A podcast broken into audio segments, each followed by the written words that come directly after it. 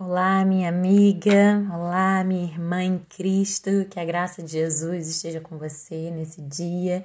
Estamos aqui para mais um podcast.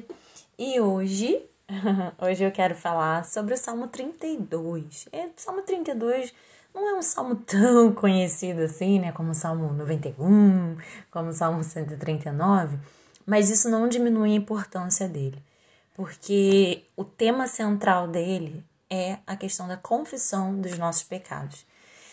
É um salmo curto, mas muito poderoso. Ele tem só 11 versículos e se você puder acompanhar fazendo a leitura dele, vai ser muito legal. Bom, gente, os primeiros versículos aqui eu tô lendo pela NVI, tá? Ele vai falar sobre justamente essa questão, né? O que que gera em nós o pecado não confessado? Olha, além de trazer um peso e de trazer a fraqueza, né, na alma e muitas vezes até no físico, ele traz a sensação de culpa. E, e quantos de nós, né, já não passamos por essa situação? A gente ir lá cometer um pecado e ficar com vergonha de confessar para Deus ou para as outras pessoas, e aquilo ali vira uma bola de neve no nosso coração a ponto de nos tirar a paz. E, e, o salmista fala, Davi fala, né? Olha, enquanto eu mantinha escondidos os meus pecados, o meu corpo definhava de tanto gemer. Pois dia e noite a tua mão pesava sobre mim. Minhas forças foram se esgotando, como em tempo de seca. Gente, é, é uma situação muito é, desconfortável quando a gente alimenta esse sentimento no nosso coração, porque a gente precisa do perdão de Deus. E nós, enquanto mulheres cristãs que têm o foco de ter o nosso caráter parecido com Jesus, não podemos ignorar esse, esse, essa instrução que o Senhor deu pra gente, né? Eu gosto muito quando é, Provérbios 28, 13 fala, né? Olha, quem esconde os seus pecados não prospera, mas quem os confessa e os abandona encontra misericórdia. Nossa, isso é lindo, né? Quem não precisa de misericórdia, né? Todas nós. Então não adianta simplesmente a gente ignorar, fingir que eles não estão ali. Mas a gente precisa confessá-los, primeiramente ao Senhor, né? E se arrepender dele, abandonar esse, esse pecado, para que a gente alcance a misericórdia. Mas também, em certas situações, é necessário que a gente compartilhe com outras pessoas. Tiago 5,16 fala: portanto, confessem os seus pecados uns aos outros eu não tô falando que você tem que sair por aí falando da sua vida. Não. Você vai é, confessar para uma pessoa que você vê que ama o Senhor e vê os frutos da vida dela. Vê os frutos, vê, vê as evidências do evangelho na vida dela, né? Porque essa pessoa com maturidade vai orar com você, né? Vai te instruir, vai te. E, e talvez nem instrua, mas talvez seja só uma pessoa para te ouvir, sabe? E eu acredito que todas nós já passamos por isso, né? A sensação de leveza, a sensação de ufa quando a gente confessa. Aí ele vai falar, né, sobre essa, esse prazer de confessar no versículo 1. Como é feliz aquele que tem suas transgressões perdoadas e seus pecados apagados. Como é feliz aquele a quem o Senhor não atribui culpa e quem não há hipocrisia. Gente, isso é lindo, porque quando a gente confessa, existe essa leveza e essa felicidade, porque a gente está caminhando para frente, a gente está prosperando. E prosperar é muito além né, de, de finanças, é prosperar no seu crescimento com Deus, na sua relação com Ele. E eu gosto muito quando ele fala aqui no versículo 5, o Davi fala assim: Então reconheci diante de ti o meu pecado e não encobri as minhas culpas. E isso eu acho que é, uma, é, um, é um exercício que é difícil, porque Muitas vezes Deus já perdoa a gente, mas a gente insiste em nos culparmos. E quando Davi fala sobre isso, que ele não encobriu as culpas dele, significa que ele jogou as culpas dele de la a culpa dele de lado e viveu livremente, sabe? Então acho que esse é um exercício que a gente precisa praticar, levar as nossas culpas diante de Deus, a nossa confissão diante dele, de receber esse perdão e se sentir livre, se sentir leve, como fala aqui, né? Se sentir feliz, como fala no versículo primeiro. E depois ele vai falando, né? Eu queria falar rapidinho sobre o versículo 7, que ele fala assim: Olha, tu és o meu abrigo, tu me preservarás das angústias e me cercarás de canções de livramento. Eu achei muito interessante essa parte porque quando a gente fala assim de confessar pecado, né, essas coisas todas, muitas vezes é esse abril que a gente precisa é, da, é, é a presença do próprio Senhor.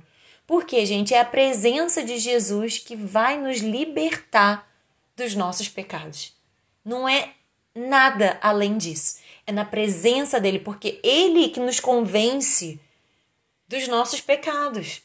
Então, se a gente não está na presença dele, a gente nem primeiro que a gente nem reconhece que a gente pecou, que a gente precisa de perdão.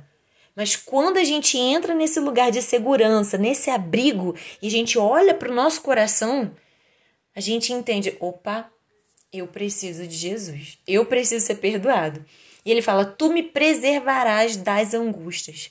E eu acredito que isso não seja Deus falando assim: ah, então você não vai passar por momentos de angústia. Não.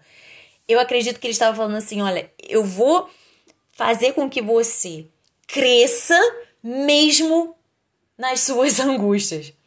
Eu, eu vou fazer com que você tenha o seu coração transformado através desse processo de angústia. Eu vou preservar a sua identidade, a sua natureza semelhante à minha.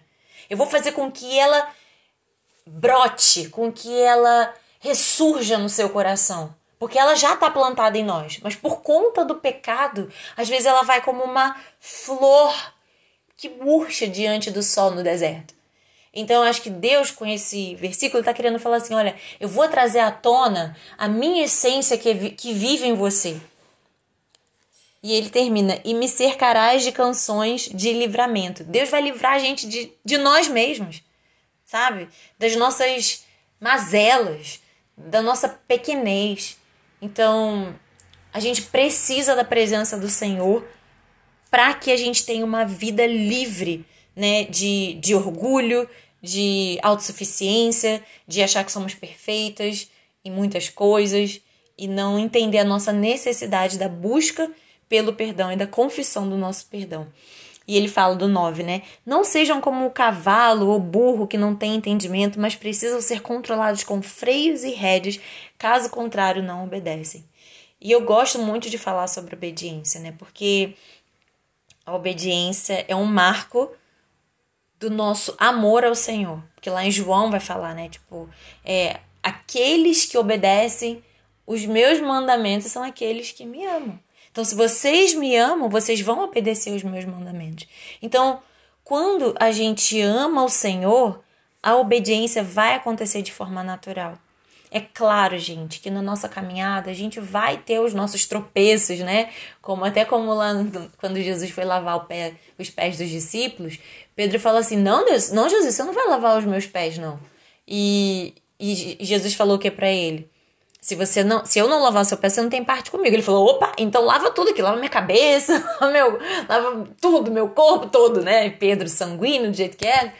E Jesus falou: "Não, seu corpo já tá limpo, mas você precisa lavar os seus pés. Por quê? Porque a gente está em constantemente contato com a sujeira, com a poeira, com o pecado, com aquilo que, que precisa ser limpo, né? Ser lavado. Então, a gente entende que amar a Deus não é ausência de pecado, mas é aquilo que a gente sempre ouve, né? O pecado vai ser como uma eventualidade. Vai acontecer de vez em quando aqui, de vez em quando ali, mas não é uma coisa que a gente vai viver de forma intencional, né? Então, por amar ao Senhor, a gente precisa entender a importância de confessar os nossos pecados, porque a gente entende que agradar ao Senhor é viver uma vida em santidade, né? Uma vida separada. E e aí ele fala, né? Alegrem-se no Senhor e exultem vocês que são os justos. Cantem de alegria, todos vocês que são retos de coração. E como é bom, né, gente, a gente poder se alegrar no Senhor. Como é bom imaginar que, que a gente está tirando um sorriso do rosto dele com a nossa vida, com a nossa conduta, com a nossa forma de falar, com a nossa forma de relacionar com as pessoas. Então, eu acho que o que fica pra gente hoje é isso, né? Que a gente possa ter esse entendimento de que a gente precisa confessar os nossos pecados para andar numa vida de leveza e de felicidade. Tá bom? Tá bom? Que Jesus abençoe sua vida e que isso possa se tornar uma prática no seu dia a dia. Que Deus te abençoe.